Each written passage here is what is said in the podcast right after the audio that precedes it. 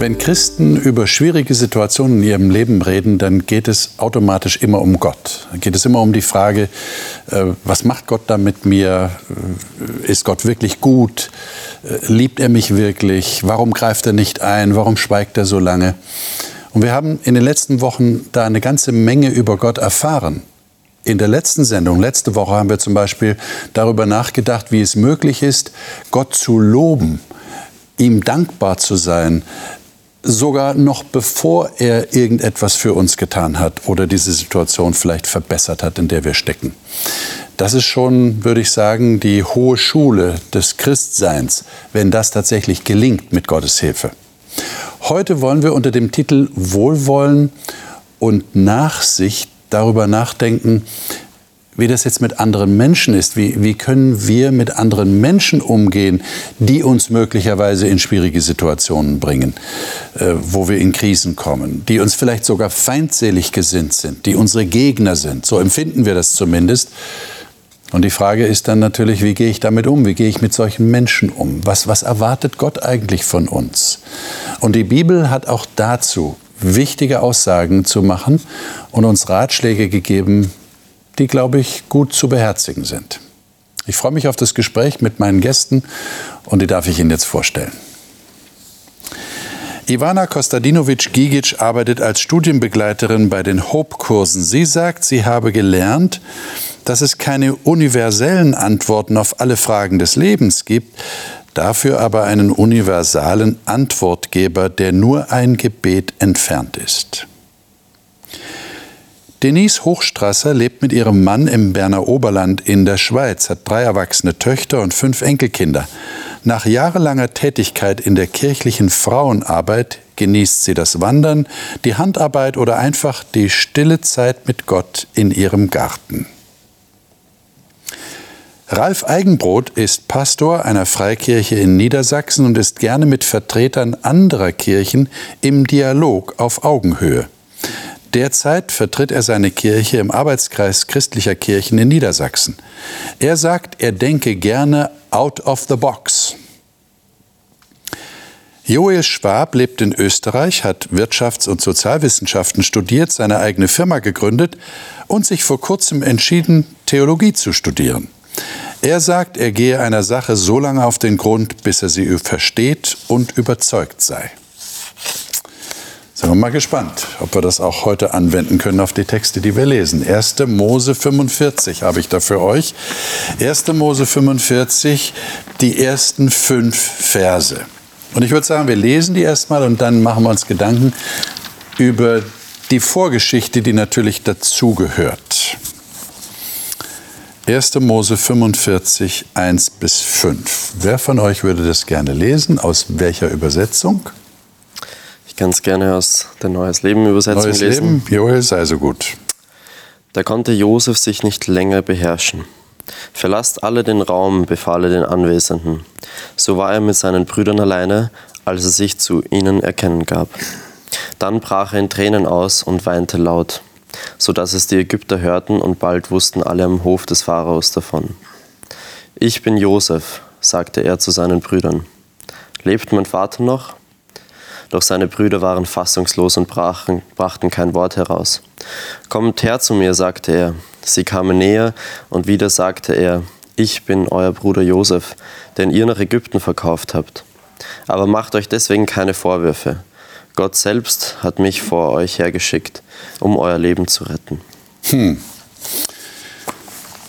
Liebe Zuschauer, ich darf Ihnen vielleicht an dieser Stelle sagen, wir haben ja ein ganzes Vierteljahr lang über das erste Buch Mose geredet, in diesem Kreis. Natürlich mit anderen Gästen in diesem Fall. Aber wenn Sie sich das nochmal anschauen wollen, weise Sie auf die Mediathek hin. Dort können Sie alle Sendungen über das Buch, erste Mosebuch, Buch Genesis, sich anschauen nachträglich. Heute sind wir in einem anderen Kontext offensichtlich. Wir sind im Kontext des Generalthemas Vertrauen im Stresstest. Und hier geht es natürlich um eine ganz besondere Geschichte. Äh, ich gehe mal davon aus, dass ihr, meine lieben Gäste, diese Geschichte kennt. Josef, ein Sohn Jakobs, von seiner Lieblingsfrau muss man sagen. Er hatte mehrere Frauen, er ist ja betrogen worden, als er die heiraten wollte, hat dann plötzlich die Schwester äh, geheiratet und musste dann noch mal lange Zeit dienen für die Frau, die er eigentlich haben wollte, die Rahel. Und die hat ihm den Josef geboren. Und äh, von der anderen Frau und noch weiteren Frauen hat er etliche andere Söhne geboren bekommen. Und den Josef hat er vorgezogen, den, den hat er so geliebt, da hat er sogar einen bunten Rock geschneidert oder schneidern lassen für ihn. Und die Brüder wurden neidisch und die haben irgendwie gesagt, was ist da los? Also, ja, der Josef ist so der Lieblingssohn unseres Vaters. Sie haben angefangen, ihn zu hassen. Und als er dann tatsächlich äh, zu ihnen geschickt wurde, um nach ihnen zu schauen, der Vater hat ihn beauftragt, geh mal hin, schau nach deinen Brüdern, äh, da haben sie gesagt, als sie ihn von ferne sahen, also jetzt kommt dieser, dieser Typ da, dieser Bruder, und also die wollten ihn umbringen. Sie haben ihn so gehasst. Und dann haben sie ihn aber schließlich nicht umgebracht, zum Glück, sondern haben ihn mit einer Karawane nach Ägypten geschickt, haben ihn verkauft als Sklave. Er war Sklave. Und dann kam eine große Hungersnot. Das wäre jetzt eine längere Geschichte, wie Josef da zu Ehren gekommen ist. Er ist der zweite Mann im Staat geworden, völlig überraschend, was Gott da für ihn getan hat. War verantwortlich für die ganzen Getreidevorräte in Ägypten. Und im ganzen Umkreis, auch in Ägypten, war Dürre, ist nichts gewachsen, kein Ertrag auf den Feldern, aber die Scheunen waren voll mit Korn. Und wie es kommen muss, plötzlich stehen die Brüder da und wollen Korn kaufen und kriegen es mit Josef zu tun. Und das ist jetzt dieser Moment, also noch eine Vorgeschichte, wie er sich ihnen gegenüber verhalten hat, wie er sie getestet hat, wie sie jetzt tatsächlich zu der Sache stehen. Und jetzt haben wir hier den Moment, den großen Moment, wo er sich zu erkennen gibt. Denn sie haben ihn vorher nicht erkannt, er hat sie erkannt, aber sie ihn nicht. Wie versteht ihr das, was hier passiert? Wie, wie schätzt ihr das ein?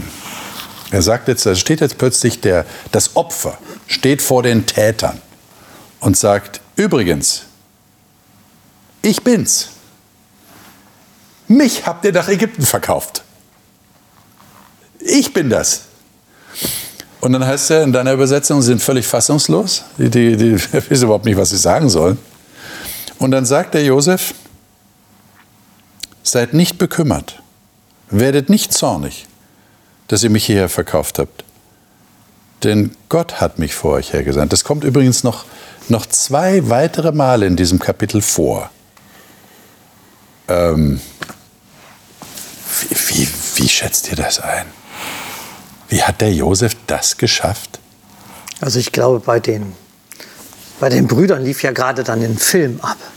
Ja, wahrscheinlich. Ne? Also so, so, ein, so, ein, Film nach dem Motto, das liegt jetzt schon längere Zeit zurück, 15 Jahre, 20 Jahre läuft so, liegt sowas zurück. Jahre, ja. Und dann so jemanden dann wieder treffen. Ja, das will man ja vergessen, oder? Die haben das immer weggedrückt, immer weggedrückt. Den Vater betrogen, haben gesagt, du, den, der ist wahrscheinlich auch irgendwie gefressen worden. Ja, durch ein wildes Tier. Und wildes so. Tier, solche Geschichten. Er hat immer mit einer Lüge gelebt, 20 Jahre mit einer Lüge gelebt. Und jetzt, wie aus dem Nichts, kommt dieser Josef hoch. Also ich glaube, ich wäre am liebsten im Boden verschwunden in dem Moment. Ja. Ja, und vor allem war ja jetzt die, die, das Machtgefälle andersrum. Es war ja auf den Kopf gestellt. Vorher waren sie die Mächtigen, die ihn verkauft haben als Sklaven. Jetzt steht er als der zweitmächtigste Mann Ägyptens vor ihnen. Und er hat ja alle Macht. Er könnte ja alles mit ihnen machen, was er wollte. Würde ihm ja keiner reinreden. Ich denke, so eine Vergebungsbereitschaft, das ist fast unmenschlich. Ich weiß nicht, ob man das kann von sich aus. Ich denke da an eine etwas neuere Geschichte von Nelson Mandela. Der war ja erst der gleiche Jahrgang wie mein Vater, 2000, äh, 1918, oder? Also das ist noch nicht so eine alte Geschichte. Und der hat sich auch nur für das Gute eingesetzt. Er wollte auch gar nichts Böses und kam ins Gefängnis, bloß weil er sich dafür eingesetzt hat, dass die dunklen oder halbdunklen Menschen gleich behandelt werden wie die Weißen. Und es war dann nicht so ein Gefängnis, wie man es vielleicht bei uns in der Schweiz hat, mit Fernseher und Pult und Büchern und Fotos aufgehängt. Und ich war da im, in, auf Robin Island, ähm, Kapstadt, da durfte ich mal, hatte ich mal die Gelegenheit, da hinzugehen und habe die Zelle gesehen. Das war also eine kleine, zwei auf vier Meter vielleicht und eine Decke auf dem Boden und, und ein Kübel für die Toilette und da, da war nichts und da war keine Heizung und, und das ist kalt dort im Winter und heiß dort im Sommer. Ich denke, das war sehr, sehr schlimm. Und als er dann 27 Jahre war, der da in Gefangenschaft und als er rauskam, wurde er ja dann Präsident, hat noch den Friedensnobelpreis gewonnen. Ähm, ich staune schon, wie er dann umgegangen ist mit den Leuten, die ihm eigentlich sehr Schlechtes getan haben. Ich, er war ja auch gläubig. Er war Methodist, glaube ich, und, äh, und er hat dafür gesorgt, dass die Leute auch in Gottesdienst gehen konnten, auch die Nichtchristen zum Beispiel. Also er hat auch im Gefängnis noch vieles Gutes bewirkt. Das finde ich dann noch spannend, wie, wie man dann noch eine Aufgabe finden kann in diesem großen Leid. Auch er konnte vergeben. Für mich ist das unmenschlich. Ich glaube, das kann man nur hm über Gott. Ich denke nicht, dass man das von sich aus kann. Und es ist eigentlich mehr, wenn ich jetzt an den Titel unserer Sendung denke, es ist mehr als nachsichtig sein. Nicht? Nachsicht heißt ja ein bisschen in unserem Sprachgebrauch, ich, äh, ich nehme das jetzt nicht so wichtig, was der andere getan hat. Ich, ich lasse es vorübergehen. Ich bin nachsichtig, ich bin wohlwollend. Aber hier geht es ja, wie du richtig sagst, um Vergebung. Das ist ja eine ganz andere Dimension, oder? Ich glaube, das ist, genau, es ist nicht nur Vergebung, das ist noch etwas Größeres. Ein Leben ist komplett aus dem Rahmen gefallen. Wir haben ja hier im Studio auch etliche Rahmen, die alle nicht ganz gerade hängen. Und trotzdem sind sie wieder mit Leben erfüllt. Und das ist ja vielleicht gerade die Kunst, ein, ein Leben, was aus dem Rahmen gefallen ist, doch wieder mit Leben zu füllen und sagen, wie er, wisst ihr, Gott hat mich schon mal geschickt, damit ihr nicht verhungert. Also das ist ja ganz große Gedankenleistung, Reflexion, zu sagen, es hängt schräg, aber es blüht wieder, es hat Leben. Ähm, das muss man erstmal kapieren. Das wäre dann so nach dem Motto, Gott hat doch noch was Gutes draus gemacht? Oder geplant vielleicht? Hat, hat Gott das vielleicht im Vorfeld schon ja, ja so gedacht. Also ist das ja, ist, ist ein schwieriger Gedanke. Ne? Also, aber es ist ja die Verheißung der Väter. Gott mit dem Bösen der Brüder geplant, wäre dann die Frage. Ja, es hätte auch alles nicht funktioniert, wenn der Josef nicht diese Einstellung gehabt hätte zum Leben. Also er ist ja durch viele verschiedene schwere Situationen durchgegangen und seine Einstellung dem Leben gegenüber ist faszinierend. Also ja, wie du sagst, fast unmenschlich, also unglaublich würde ich fast sagen. Also das Leben immer noch als Chance verstehen. Mhm. Selbst wenn ich da wie Nelson Mandela so furchtbar hause oder wie er, zu sagen, es hat immer noch eine Chance. Wer weiß, wofür es gut sein könnte. Nicht nur Opfer sein, hattest du am Anfang ja gesagt. Ja. Ich habe ich hab Mühe mit dem Gedanken, dass Gott so etwas Böses plant, um seine, seinen Weg ja. äh, gerade zu machen. Aber ich glaube, er kann aus schwierigen Situationen eine zweite Chance geben etwas Gutes daraus entstehen lassen. Aber ich habe Mühe zu denken, dass er das so gewollt hat. Das ist, ich, ich denke eher, es ist menschlich. Die wollten jetzt Nelson Mandela nicht, weil das nicht, ihnen nicht passte. Die haben ihn ins Gefängnis geworfen, aber Gott konnte daraus noch etwas Neues entstehen ja. lassen. Wobei der Josef hier zieht so einen Summenstrich. So, so, so empfehle ich. Er, er sagt, da, da gibt es viele, viele Zahlen. Nicht alle gut für euch. Aber ich ziehe jetzt einen Summenstrich und sage, unterm Strich, vor euch vorhergeschickt. Hm. Meinst du? Ja, fünf tot geht gerade noch. 100 wäre zu viel oder so. Also, ja, ich habe da ein bisschen Mühe mit den Zahlen. Ja, ich bin auch kein Zahlenmensch, aber ich denke, ich weiß nicht, ob Gott so denkt. Für ihn ist ja jede einzelne Person wichtig. Ich hm. glaube auch nicht, dass jetzt Gott so denkt und das so gelenkt hat. Das, das würde nicht zu meinem Verständnis passen. Ja. Aber ich denke, was uns die Geschichte zeigt, ist, dass wenn der Mensch richtig mit Gott zusammenarbeitet und dem Leben in der richtigen Art und Weise gegenübersteht, dann kann daraus etwas unglaublich Großes werden. Also der ist der zweithöchste Mann in einem ja, Weltreich damals gewesen. Der hat schon ein bisschen was zu sagen gehabt. Und wenn man sich die Geschichte anschaut, also ja, da ist was Großes draus geworden, wegen der richtigen Einstellung. Mhm. Das heißt jetzt nicht, dass es gut war, dass es so gekommen ist oder dass das der Plan war mhm. sondern das, was wir Menschen daraus machen dann. Mhm. Das sind Gottes Erziehungsmethoden, sind manchmal ja, schwer zu verstehen, aber letztendlich bringen sie was. Das sehen wir auch bei Josef. Ich meine, es hätte, wie hätte es ausgegangen, wenn Josef für immer bei seinem Papa geblieben wäre. Ich kann mir das schwer vorstellen. Wäre er tatsächlich dann in der Lage gewesen, so eine persönliche Beziehung zu Gott zu haben? Und ja, da sehe ich auch, ja, als Mama, ich kann es nicht so, so gerne zulassen, dass mein Kind zum Beispiel, wenn ich sehe, sie wird jetzt fallen, obwohl ich gesagt habe, Schatz, mach das nicht, mach das nicht, tausendmal. Und am Ende macht sie es trotzdem und dann, äh, ich habe jetzt die Chance, sie zu fangen, ich werde sie fangen. Aber vielleicht würde sie mehr lernen, wenn ich es zulassen würde, dass sie fällt in dem Moment. Und da bewundere ich Gott dass er tatsächlich in der Lage ist, obwohl es vielleicht schmerzhaft für ihn ist, Sachen zuzulassen, aber dass er weiterdenkt und sagt, nee, das ist besser für ihn. Hm. Das ist ein interessanter Gedanke. Das heißt, da hingen wir dann wieder an der Frage, die wir schon vor ein paar Wochen äh, besprochen haben. Ähm, äh, sind diese Situationen in unserem Leben eine pädagogische Maßnahme Gottes? Das heißt, führt er die äh, tatsächlich führt er das so in unserem Leben, damit er uns damit was mitteilen kann? Oder möchte er meinem Leben mehr Reichweite ermöglichen? Also wenn der Josef da nur da gehockt hätte, da irgendwo bei seinen Schafen, ja, ja. und jetzt kriegt sein Leben eine Reichweite, was ja. bedeutsam ist für viele Völker. Ja, wir müssen hier unterscheiden zwischen Zulassung, hast du gesagt. Das ist ja schon hart genug, wenn ich allmächtig bin und ich lasse etwas zu oder ich habe es tatsächlich veranlasst. Mhm. Und da habt ihr ja gesagt, also das könnt ihr euch schwer vorstellen, dass Gott etwas Böses veranlasst, um dann irgendwas Gutes daraus entstehen zu lassen.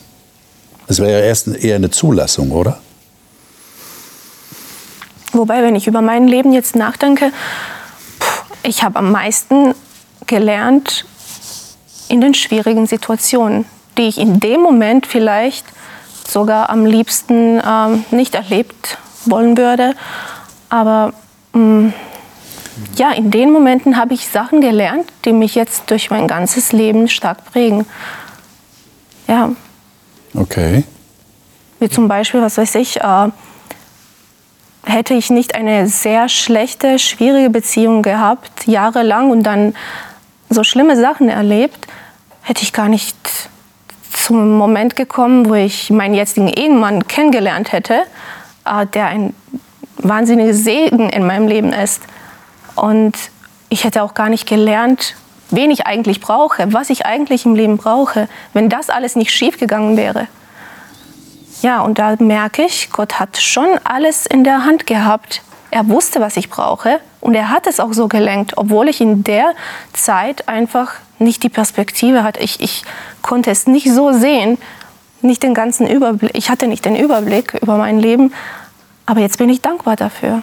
Vielleicht können wir uns darauf irgendwie einigen, auf dieser Ebene. Gott ist so souverän, dass er tatsächlich Lebenssituationen trotz allem noch führen und steuern kann, sodass, vorausgesetzt der Mensch ist bereit, also wir sind bereit dazu, etwas Gutes, ein gutes Resultat herauskommen kann. Aber das hat, habt ihr ja auch gesagt, hat mit unserer Einstellung zu tun. Josef brauchte eine Grundeinstellung, ähm, damit Gott ihm helfen konnte, etwas, ich würde es jetzt übermenschlich nennen, unmenschlich ist ja ein Begriff, äh, der anders besetzt ist, ein, eine übernatürliche Gabe bekommt, seinen Brüdern tatsächlich zu vergeben.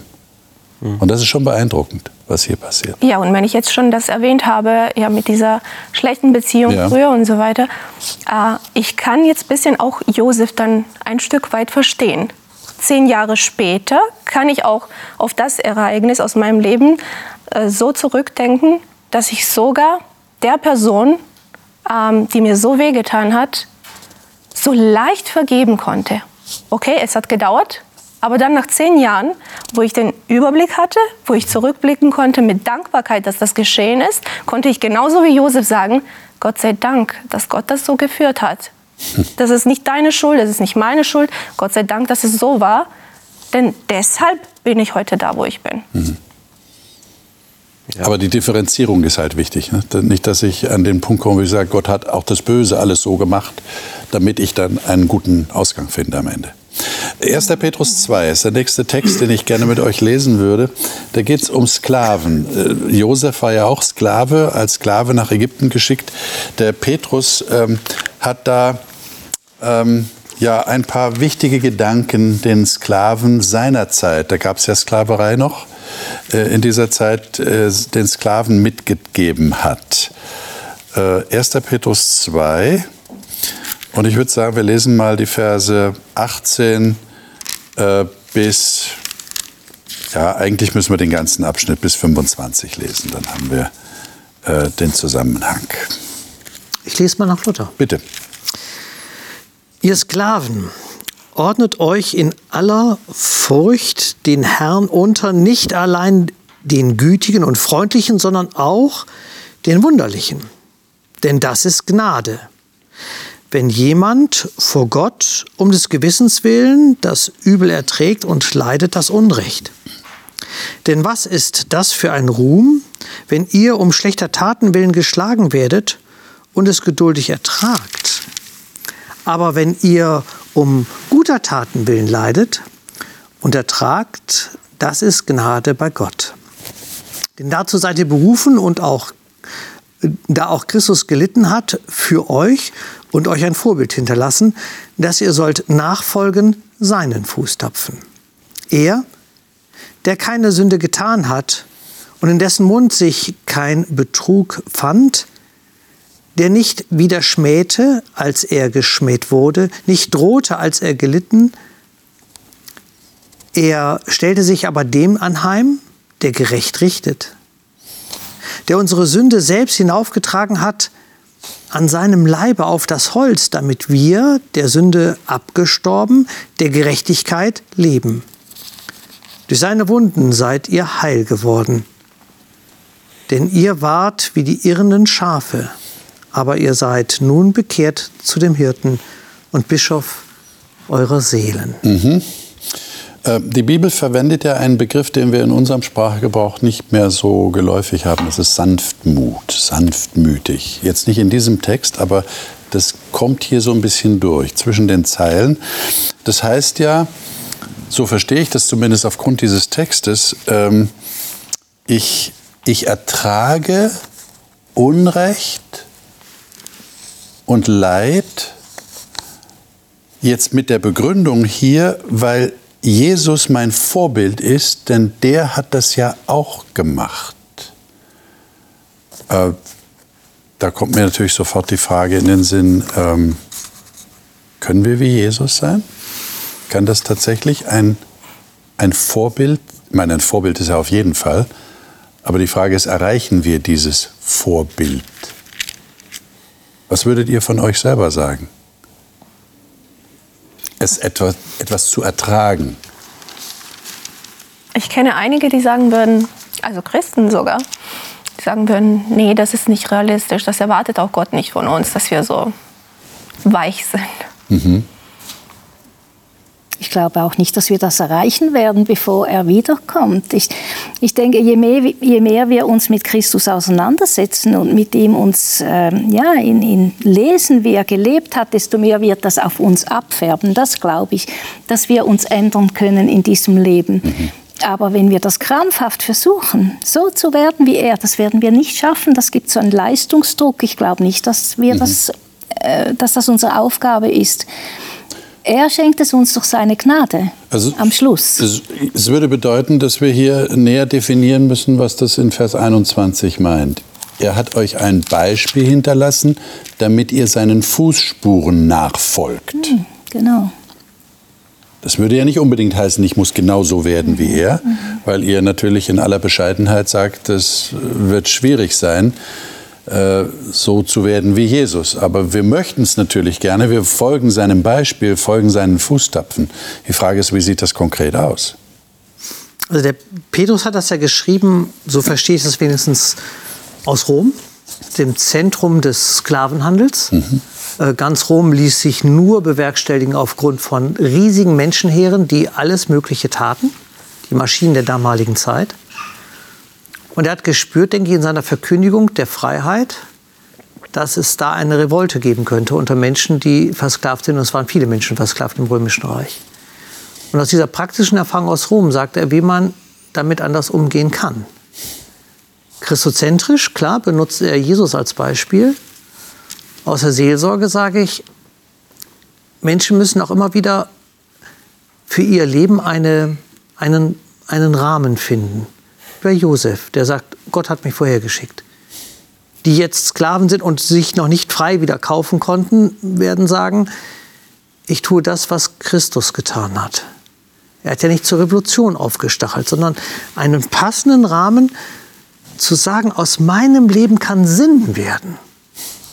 Und ich glaube, dieser Sinn, den er hier sagen wird, wie Jesus, also diesem Beispiel Jesus zu folgen, das gibt dem Leben einen Sinn, auch wenn man vielleicht dafür bestimmt ist, sehr, sehr schmutzige äh, Arbeiten hier mitzumachen. Aber es ist dann trotzdem erhaben.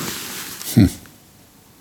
Interessanter Gedanke sanftmütig sein zu anderen Leuten. Das hat auch sehr viel damit zu tun, zu wissen, woher die Person kommt.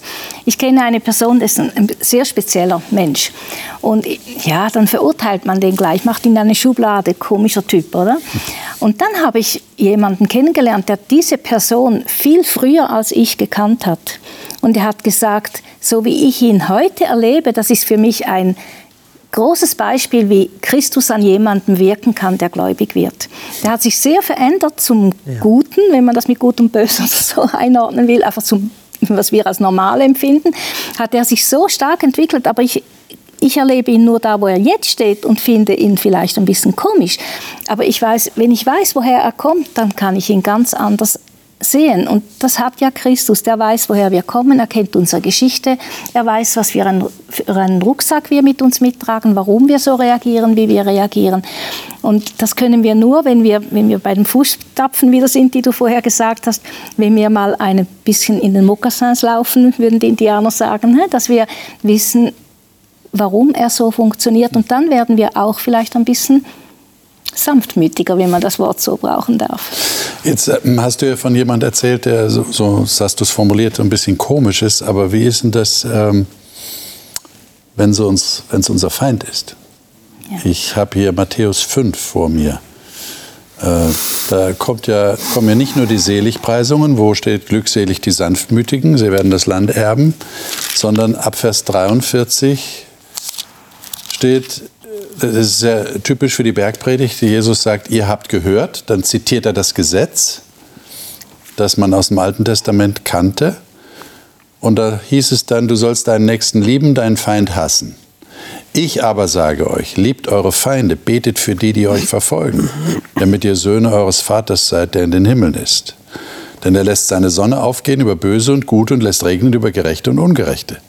Denn wenn ihr liebt, die euch lieben, welchen Lohn habt ihr? Tun nicht auch die Zöllner dasselbe? Wenn ihr allein eure Brüder grüßt, was tut ihr Besonderes? Tun nicht auch die von den Heiden dasselbe? Ihr sollt vollkommen sein, wie euer himmlischer Vater vollkommen ist. Ähm, wie ist denn das möglich? In der Liebe so vollkommen zu werden wie Gott. Habt ihr da ein Rezept? Ich musste an meine Oma denken. Ähm, sie lebt nicht mehr und auch mein Großvater nicht mehr. Ähm, aber sie hatten ein schwieriges Leben, wirklich. Und ähm, mein Opa hat meine Oma geschlagen und das war ja sehr lange so. Das waren viele Jahrzehnte. Und ähm, viele haben äh, ihr dann gesagt, ähm, er liebt dich nicht. Er dass wie er dich behandelt, das geht gar nicht, du sollst ihn verlassen und wieso lächelst du immer und wie, wie kannst du so gut drauf sein und so weiter und so weiter. Und sie hat immer gesagt, äh, ich könnte ihn nicht verlassen. Ihn könnte keiner so lieben, wie ich ihn liebe. Und außerdem, wie schrecklich unglücklich man sein muss, um jemanden so, so zu behandeln, wie er mich behandelt. Also ist er eigentlich ein sehr unglücklicher Mann. Und wenn ich ihn jetzt verlasse, er hat keine Chance, sich zu ändern. Und das ging so viele, viele Jahre. Ähm, ja, vielleicht gegen Ende, so fünf, sechs letzten Jahre, hat er sie nicht mehr geschlagen. Und er hat sie so geliebt. Äh, für sie hat es sich gelohnt. Und ähm, komischerweise, wenn wir jetzt zurückdenken, keiner von uns Enkelkindern oder Kindern von ihr erinnert sich an einen Tag oder eine Situation, wo sie nicht gelächelt hat. Und dabei hatte sie so ein schwieriges Leben. Ein Leben, in dem sie 30, 40, 50 Jahre geschlagen wurde und dabei auch nicht selten ähm, fast tot war, am Sterben liegte. Und äh, trotzdem war sie immer so froh und dann sagte sie immer, ja, auch ich bin nicht perfekt, auch ich bin eine Sünderin und Gott liebt mich trotzdem. Und heute kann ich das ja auch nur bewundern. Mhm. Mhm. Ich habe mal auch eine ähnliche Geschichte, also eine, eine Geschichte aus meinem Leben, halt aus meinem Alltag erlebt zu dem. Ich glaube, so aus unserer natürlichen Haltung können wir das nicht, dass wir so reagieren und gleich unsere Feinde lieben. Ich glaube, das sind einfach gewisse Dinge in der Bibel, die stehen und die muss man dann einfach ausprobieren, ob sie dann auch wirklich funktionieren.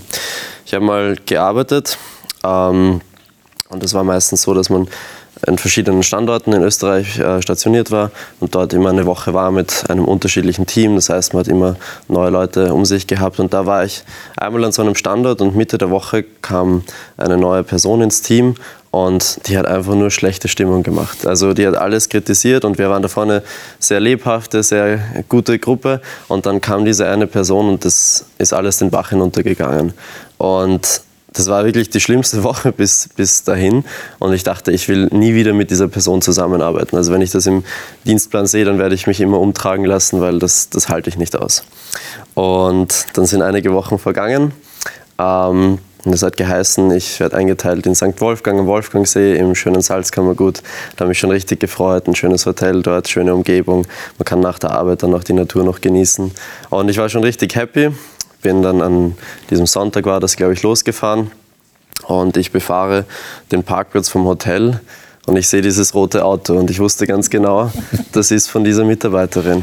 Und bin dann später draufgekommen, es gab einen Dienstplanwechsel und sie war dann eben da stationiert und innerhalb von wenigen Sekunden ist halt meine Stimmung in den Keller gestürzt und ich wusste, na super, jetzt bin ich da eine Woche mit dieser Person und irgendwie muss ich die Zeit jetzt runterbiegen.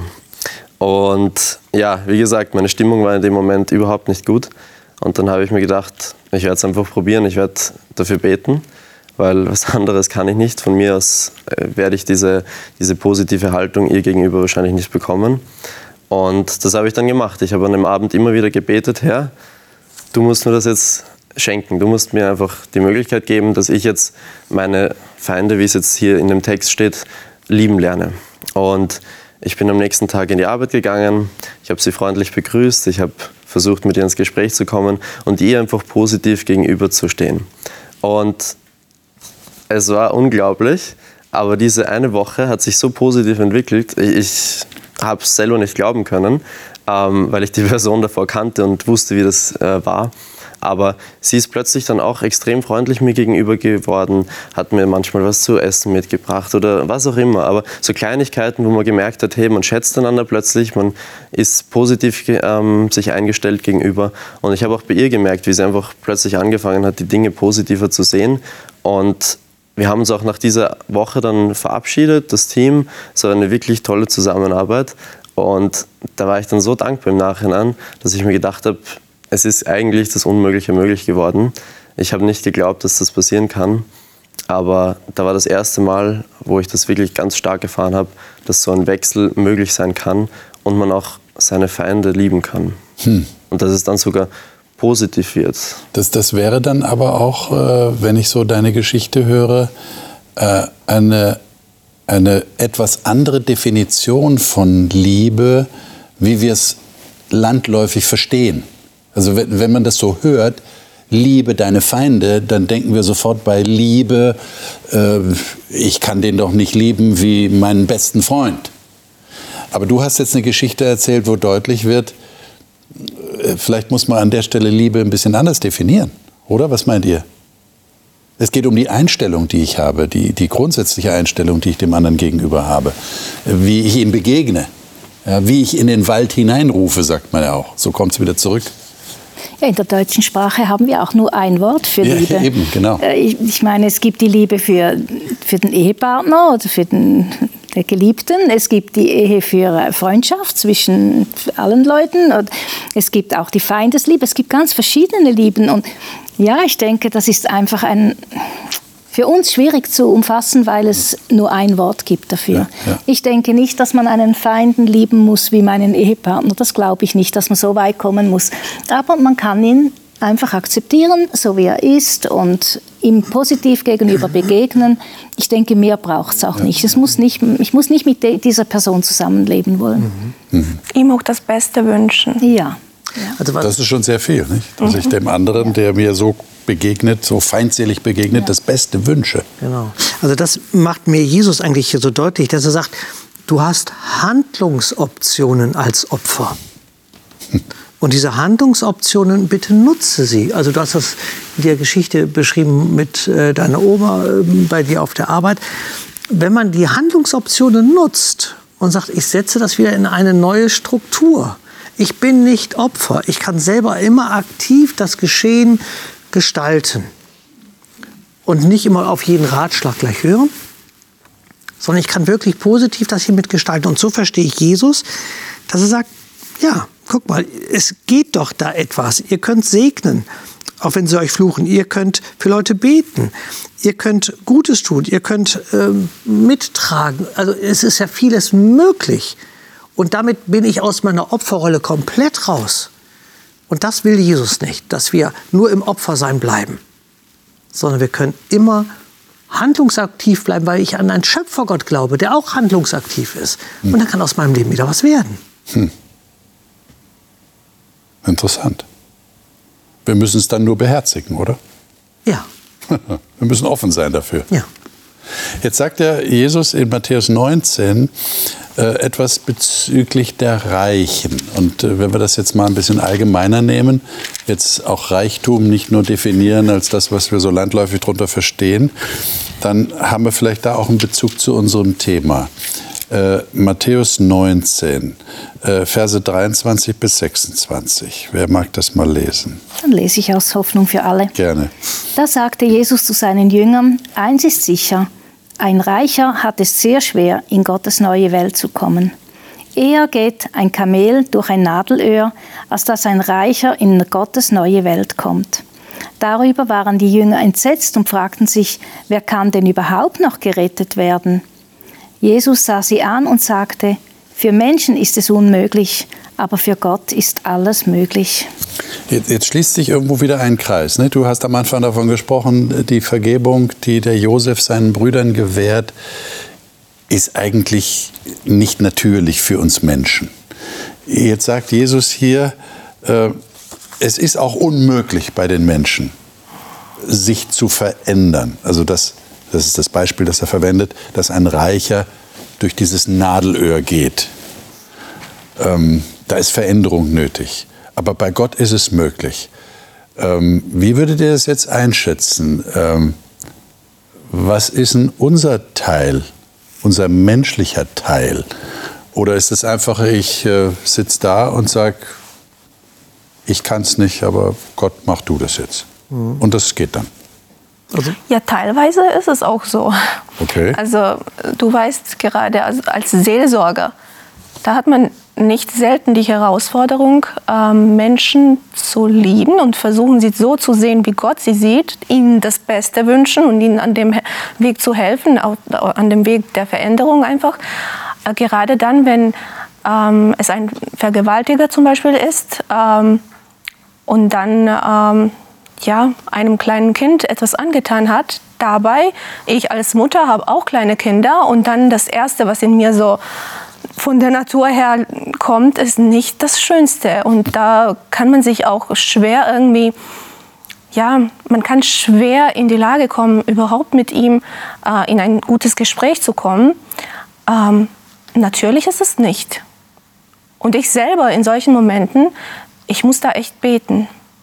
Und ich habe gespürt, ich habe es auch erlebt, tatsächlich, dass Gott mir dann geholfen hat. Es hat gedauert. Ähm, manchmal braucht man ja mehrere Wochen und ständig, so beständig im Gebet zu bleiben, dass Gott wirklich diese Emotionen ähm, etwas ja, verändert. Ähm, deshalb sage ich, es ist manchmal gerade so. Manchmal kann man da nicht viel tun. Ja. Aber Gott hat es zum Beispiel mir schon mal ähm, einfach geschenkt, dass ich die Menschen durch seine Augen erstmal sehen kann. Und dann auch mir die Augen geöffnet, damit ich einsehe, dass ich genauso eine Sünderin bin. Egal, ob ich jetzt, ob ich jetzt was Großes in den menschlichen Augen getan habe oder was Kleines. In Gottes Augen bin ich genauso ein Sünder und genauso seine Tochter, wie derjenige sein Sohn ist. Und für ihn ist er genauso wichtig wie ich. Und dann wenn man gerade auf die Ebene kommt und man merkt, oh, eigentlich wünscht ihm Gott genau das Gleiche, was er mir wünscht. Und jetzt habe ich die Chance, ähm, auch etwas Gutes für Gott zu tun, für sein Kind. Okay. Und das verändert einiges. Und dann merkt man nach Monaten, wie sich die Person dann ändert, wie sie sich verändert. Ähm, und das ist ein, ein Segen einfach. Und unterändert sich, würdest du aus deiner Erfahrung sagen, auch tatsächlich die eigene Einstellung zu oh, diesen Menschen? Oh ja, oh ja. Und wenn er sich dann meldet, das ist eine Freude, das ist, das, das ist wahnsinnig schön. Ich habe gemerkt, dass ich mich sowas von freue, wenn er sich meldet jetzt. Hm. Und das war eine Person zum Beispiel bei mir, ähm, wo ich ähm, am Anfang wirklich Schwierigkeiten hatte, überhaupt was Freundliches der Person zu sagen. Aber dann merkte ich, wow, jetzt bin ich echt froh. Ich, ich freue mich über diese Person. Und jetzt kann ich auch ein Stück weit verstehen, wie sehr sich Gott freut, wenn ich nach meinem Tief zurückkomme und wenn ich mich dann wie immer wieder melde bei ihm. Das Gebet vermag vieles. Ja. Es verändert meine Sicht zu jemandem und dann sieht man die Person plötzlich anders auch. Ja, ja ich ja. denke, das ist eine Gabe. Das ist ja. ähm, etwas, was wir erhalten von Gott. Ja. Liebe Zuschauerinnen und Zuschauer, das ist ja eigentlich genau das, was Jesus hier zum Ausdruck bringen will, dass es tatsächlich eine Gabe ist. Und ich habe den Eindruck, ähm, hier wird ein, ein Muster durchbrochen. Wenn wir in unsere Welt schauen, egal ob wir in unsere kleine Welt schauen oder in die große Welt der Politik und der Machtspiele auf dieser Erde, wenn das möglich wäre, was Jesus hier sagt und was auch meine Gäste teilweise erlebt haben, dann würde unsere Welt ja tatsächlich völlig anders aussehen. Aber die Welt ist eben eine gebrochene Welt und da sind Menschen, die in diesem Muster verharren. Da ist etwas Schlechtes, mir geschieht Unrecht, also antworte ich wie? Wieder mit Unrecht? Ich versuche mich zu rächen, ich versuche einen Ausgleich herzustellen, ich versuche den anderen zu bestrafen. Da gibt es ja viele Spielarten in diesen Verhaltensweisen. Und ich habe den Eindruck, und das finde ich ist die Quintessenz aus unserem Gespräch heute, es ist möglich, das Muster zu durchbrechen. Ich kann das Muster in meinem eigenen Herzen durchbrechen lassen, indem Gott mir hilft, eine andere Einstellung dem anderen gegenüber zu gewinnen. Das ist ja das ist ja großartig, wenn das möglich ist. Und das wünschen wir Ihnen, dass Sie das in Ihrem Leben erleben, denn jeder von uns kommt ja in solche Situationen, wo er sich ungerecht behandelt fühlt, wo er den Eindruck hat, er ist mein Gegner, äh, dem muss ich jetzt auch irgendwie sagen, was Sache ist. Das Sanftmütige, das Jesus an den Tag gelegt hat, bleibt unser großes Vorbild. Das nächste Mal werden wir über ein Thema reden, das, glaube ich, auch jeden von uns betrifft, nämlich Geduld. Warten können. Vertrauen heißt tatsächlich warten zu können. Und das fällt uns Menschen so schwer. Ich bin sehr gespannt, was die Bibel dazu sagt, was wir gemeinsam hier im Studio herausfinden werden. Ich hoffe, Sie sind dann wieder dabei, freue mich darauf und wünsche Ihnen Gottes Segen.